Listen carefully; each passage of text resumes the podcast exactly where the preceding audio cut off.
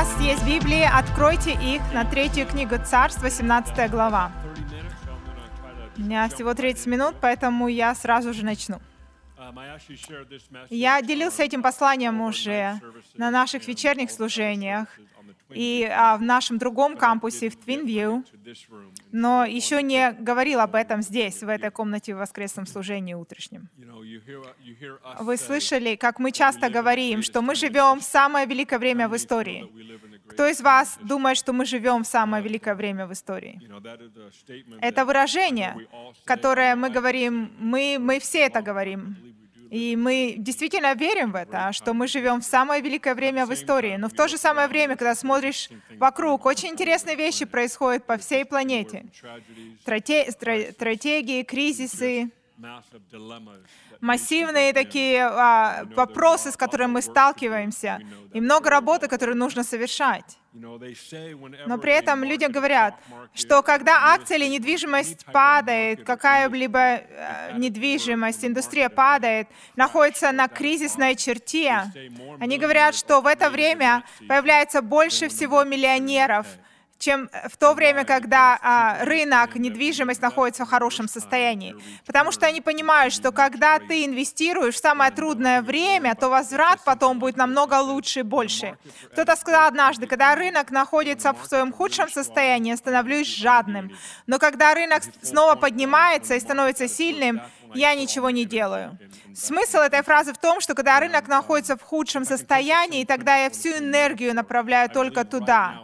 Поэтому я сейчас верю, что не, сейчас не время для церкви уединяться, но сейчас самое лучшее время инвестировать то, что Бог делает. Это будет самым большим движением и большим действием с нашей стороны. Я говорю о том, чтобы взять царство Бога, образ жизни царства, его мышление, быть щедрым, Божья благость, все, что мы слышим в теле Христа. И сейчас самое лучшее время, чтобы инвестировать людей по всему миру. И мы увидим, как Царство Божье продвигается еще больше. Из-за нашего решения не уединяться, но продвигаться дальше вперед. Поэтому я верю, что мы живем в очень интригующее время. И очень часто мы решаем сделать шаг назад и выждать, когда этот сезон пройдет. Но сейчас не время для этого. Сейчас время инвестир, инвестировать больше, чем когда-либо.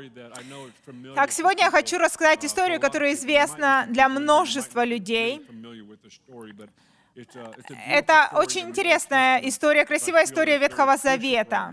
Я думаю, она очень важная для нас. Вещи, которые мы со сцены здесь делимся, они все очень важные. Я не хочу выделить какую-то из них, но я думаю, что это поможет нам в понимании того, где мы находимся и куда мы двигаемся. Прежде чем я перейду к историю, я хочу немножко рассказать вам предысторию к третью, третьей книге царств. Первое и второе царство и Паралипоменон — там покрывается большое, большое, большая история израильского народа.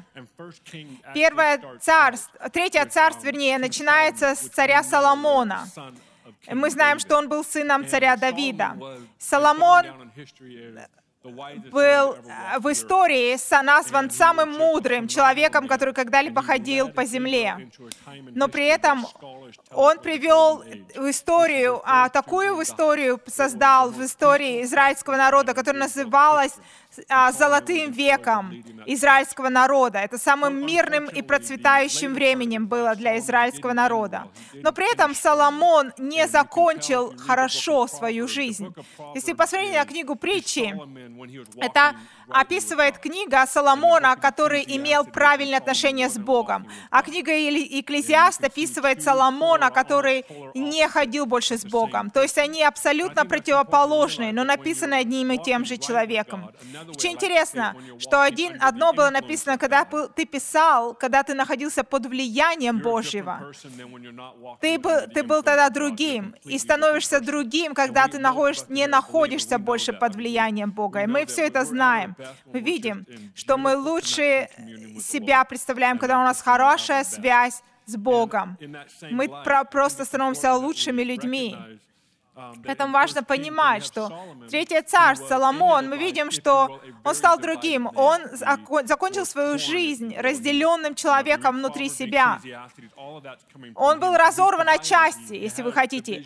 То есть, если вы читаете притчи Экклесиаст, то вы увидите, как абсолютно противоположные вещи вышли от одного человека.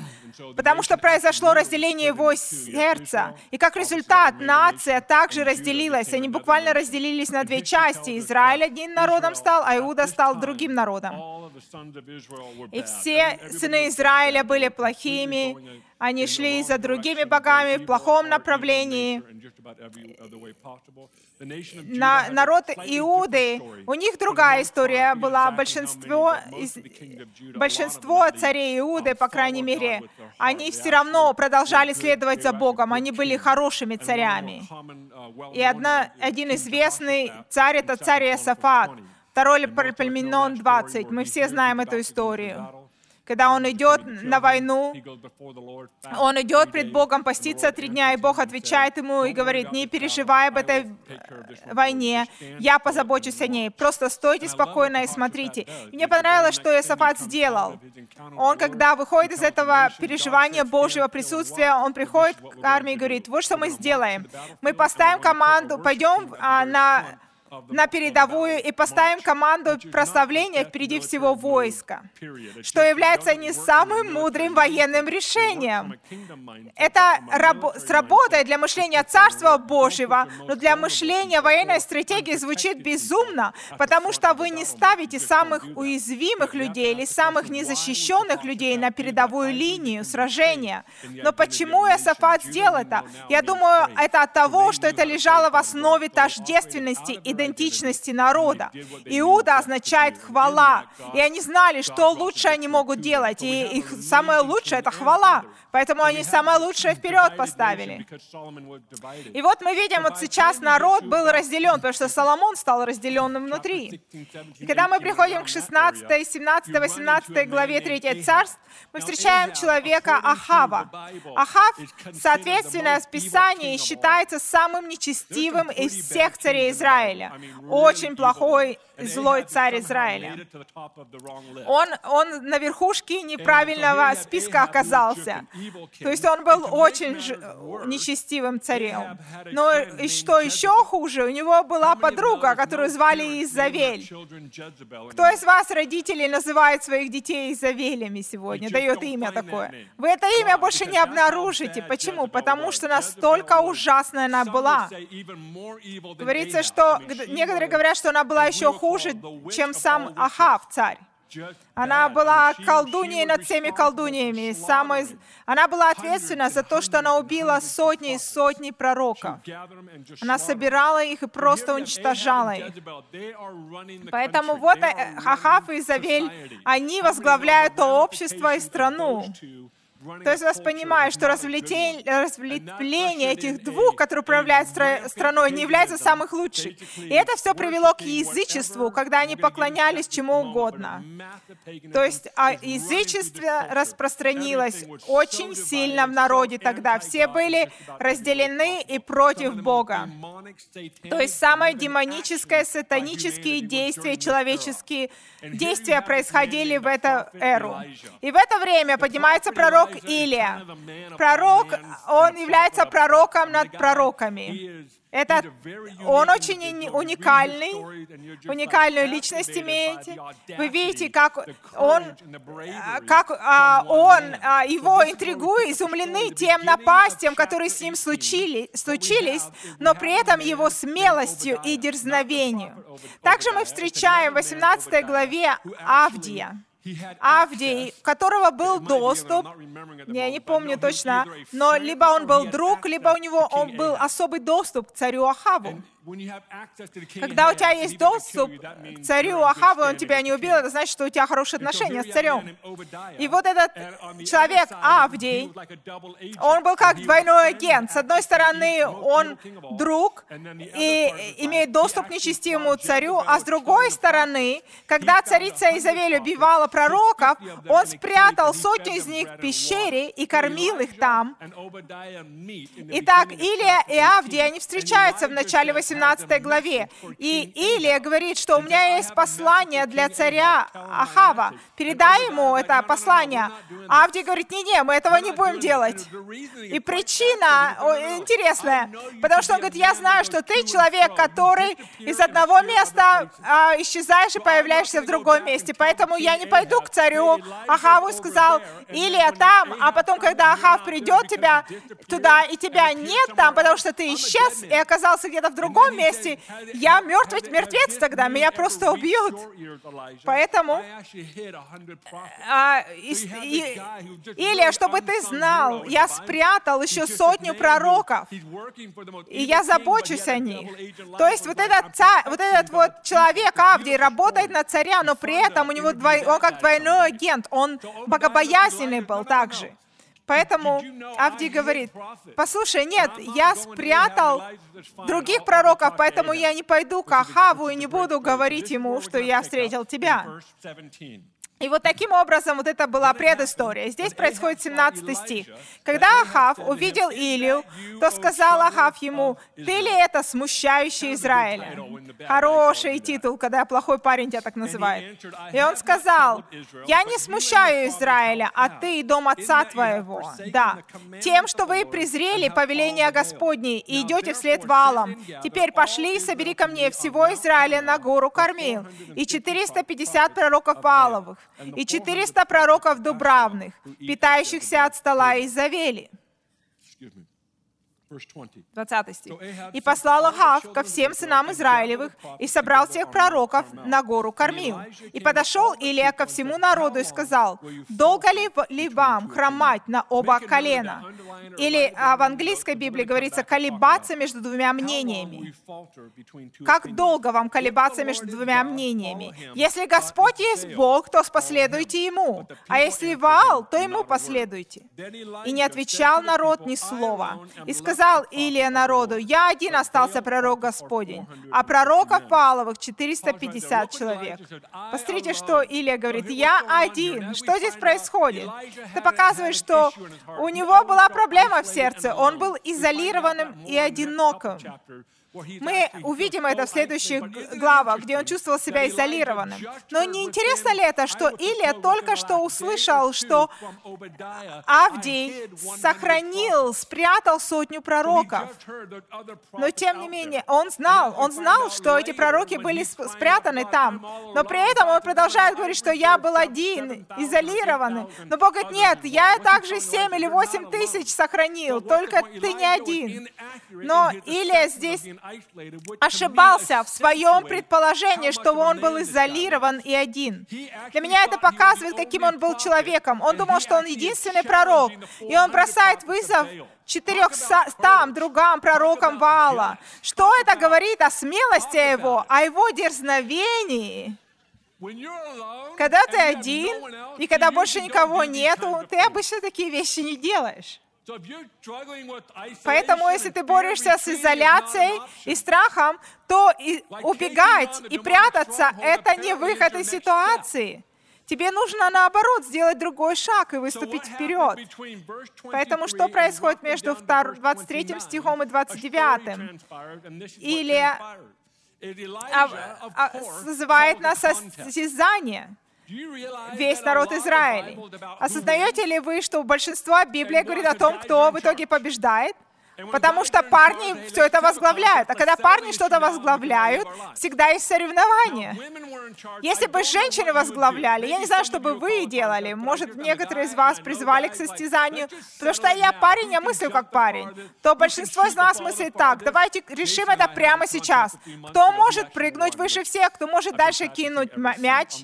Джейсон и я, мы в этом недавно соревновались несколько месяцев назад, и он победил.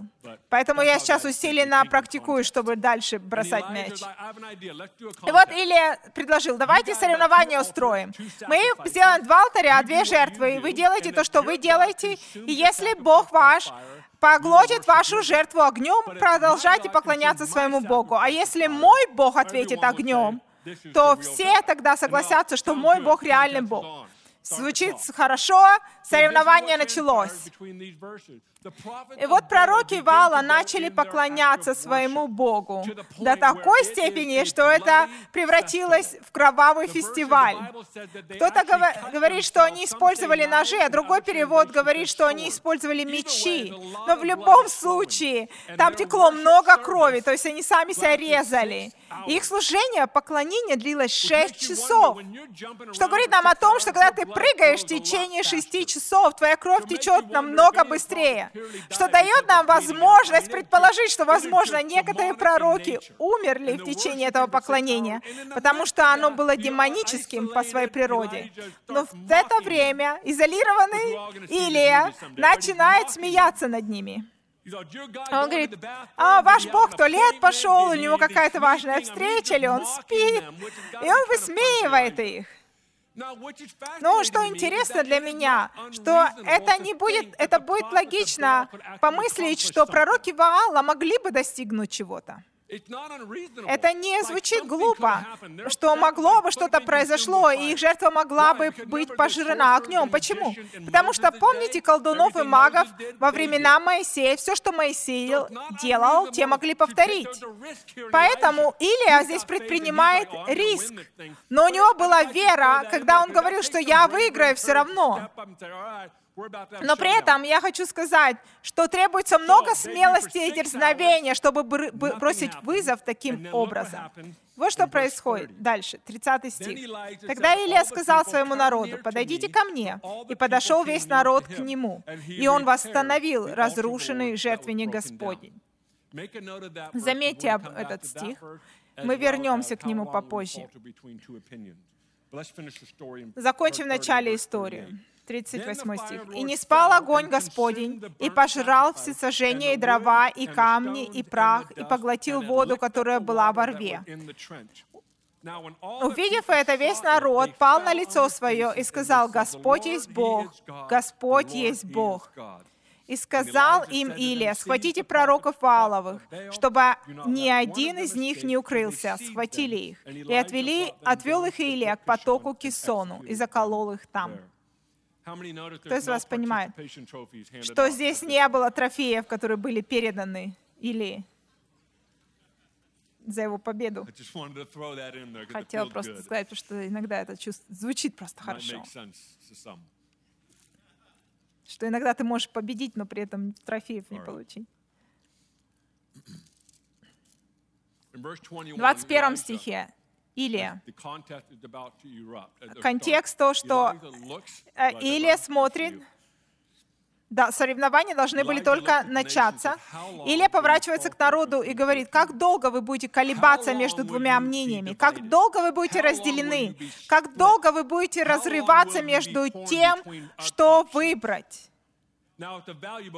Это важный вопрос, очень глубокий. И когда мы видим, что соревнование в таком случае было необходимо, но я хочу задать вопрос такой, прежде чем мы двигаемся дальше. Ты должен задаваться вопросом, как ты приходишь к такому месту, когда у тебя внутри множество мнений по одному вопросу? Как ты приходишь к такому месту в жизни, когда ты разделяешься в своем поклонении, в своем внимании, и за кем ты следуешь? Как ты вообще приходишь к такому состоянию? Ответ очень простой. Он ведет нас обратно к Соломону. Ответ в том, что это не послушание. Как Соломон не послушался Бога? Он впал в непослушание тогда, когда он не послушался Бога, который, который сказал, не женись на женщинах из других народов. Но он все равно поступил так. И в результате их боги, их поклонение стало поклонением Соломона. И это привело его к разделению внутреннему. Вы не можете делить одну землю, если хотите, с теми, кто поклоняется другим богам. Вы не можете позволять им влиять на вас, иначе их поклонение станет вашим поклонением. Поэтому Бог сказал, в данном случае я не хочу, чтобы ты подстраивался под них. И поэтому из-за того, что Соломон не послушался Богу, когда ты не послушен Богу, ты представляешь себя знакомишься с тем, что я называю человеческие рассуждения. Когда ты открываешь себя для того, что звучит просто логически понятно для тебя. что звучит, чувствуется хорошо. Человеческие рассуждения, когда они не находятся под влиянием Бога, тогда они открываются, открывают тебя что я называю я алогией. Вместо теологии оно становится логией о тебе. Когда у тебя появляется другая мотивирующая система, которая мотивирует твои собственные убеждения. Помните, если она находится под влиянием присутствия Бога, тогда ты будешь не находиться под влиянием Бога, тогда ты будешь мотивироваться своей похотью.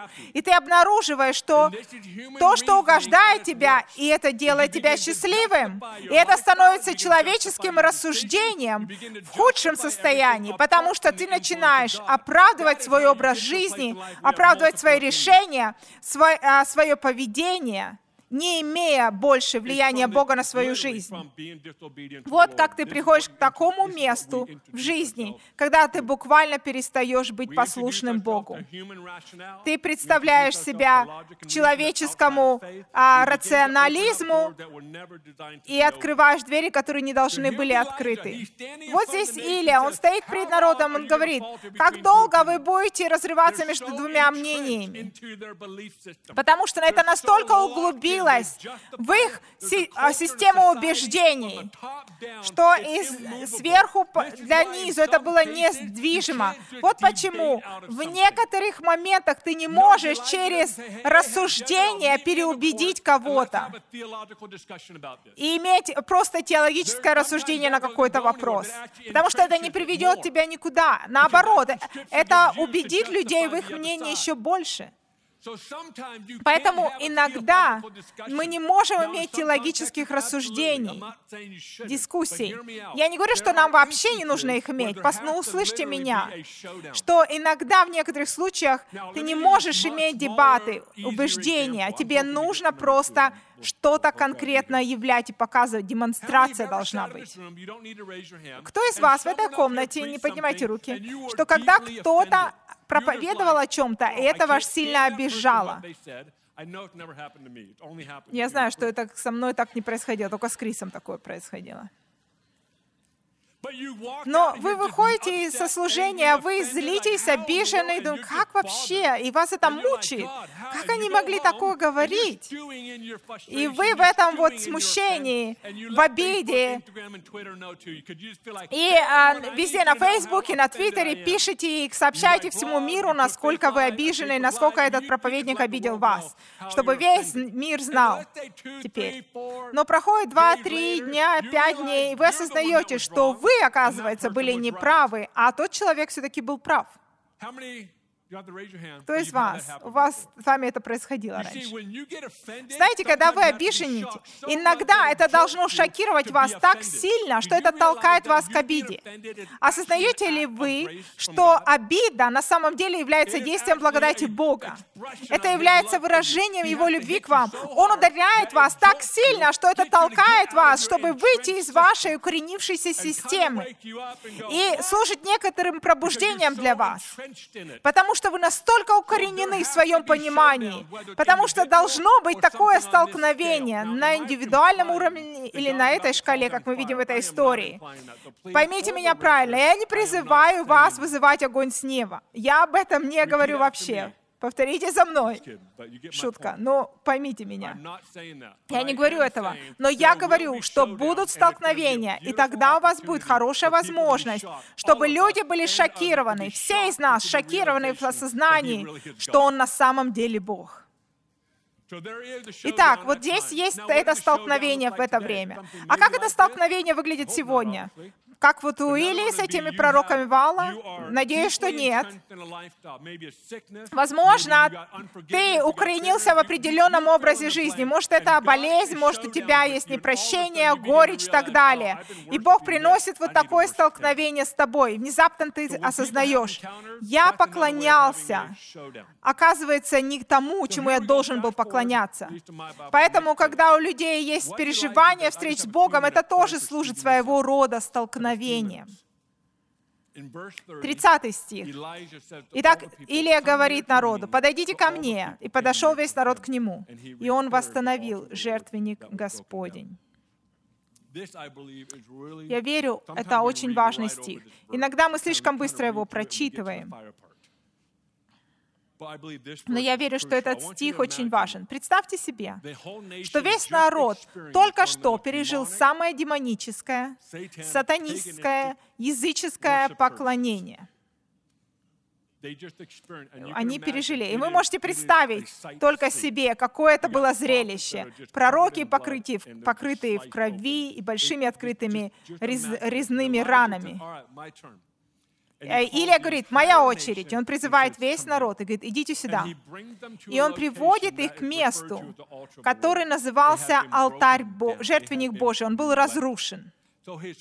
Поэтому первым своим актом в этом столкновении было, он берет и привлекает их внимание к тому, что они забыли они уже забыли, потому что их привязанность была в другом месте. И поэтому он возвращает и говорит, вот здесь ваша привязанность должна быть.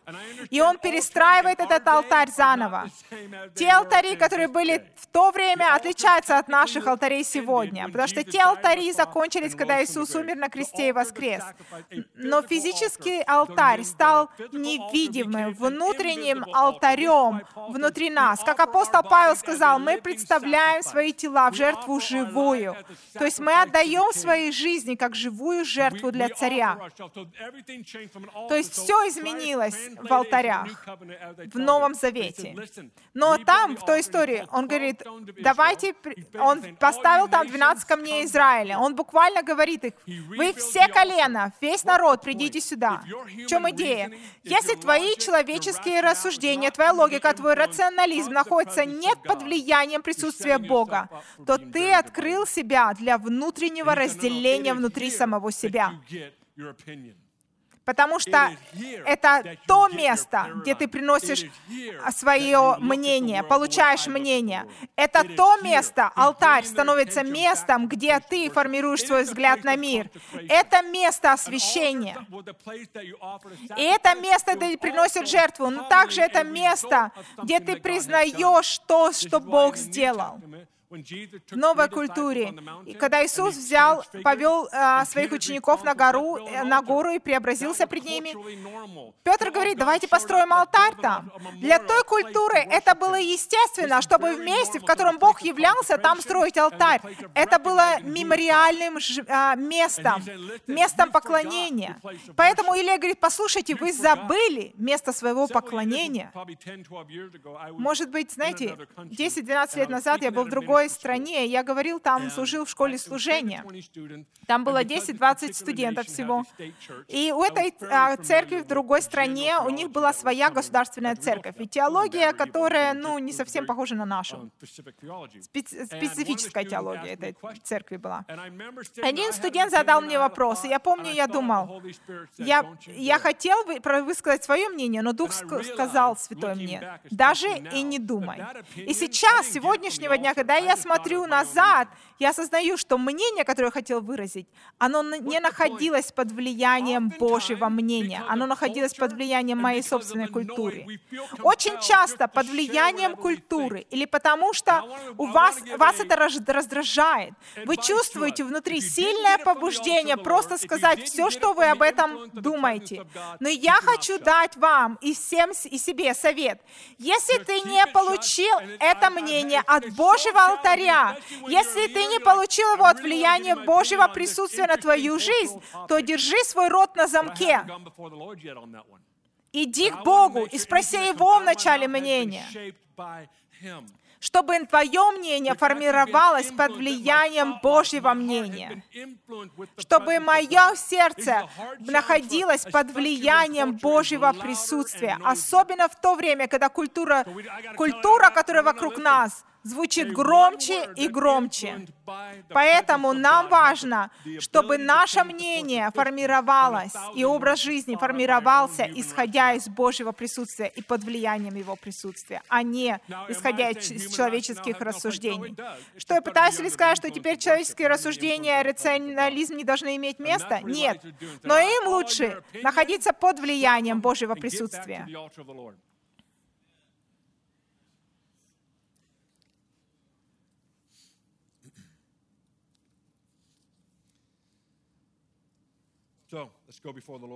Давайте, последнее. Твой взгляд на мир должен быть сформирован Богом, а также должен охватывать множество поколений, формироваться поколениями. То есть или поколения будут формировать этот взгляд за тебя. Твой взгляд должен формироваться Богом. Но другая динамика тоже очень важна. И это то, что вы находитесь под влиянием множества поколений. Очень часто из того, что я наблюдаю, когда какое-либо поколение имеет очень сильную такую «я-алогию», они обычно не советуются с другими поколениями. Они советуются только с теми, кто ведут себя, как они, действуют и говорят, как они. И это самая большая ошибка — консультироваться с подобными себе только. Вот почему очень-очень важно. Вот почему это должно быть сформировано внутри семья, семьи биологически, а также и духовно. Это очень важно. Потому что когда ты ставишь это в контекст семьи, физической или духовной семьи, то ты начинаешь, на тебя начинает влиять из разных углов, разные поколения. И это очень важно. Если ты выходишь из контекста семьи, то ты вокруг своих сверстников оказываешься, и это только горизонтальные отношения начинаются, и только они начинают формировать твое мнение. Это неверно. Поэтому мы должны убедиться, что вокруг нас есть люди, которые старше нас, младше нас, и которые формируют друг друга. Это очень важно. Аминь. Давайте встанем.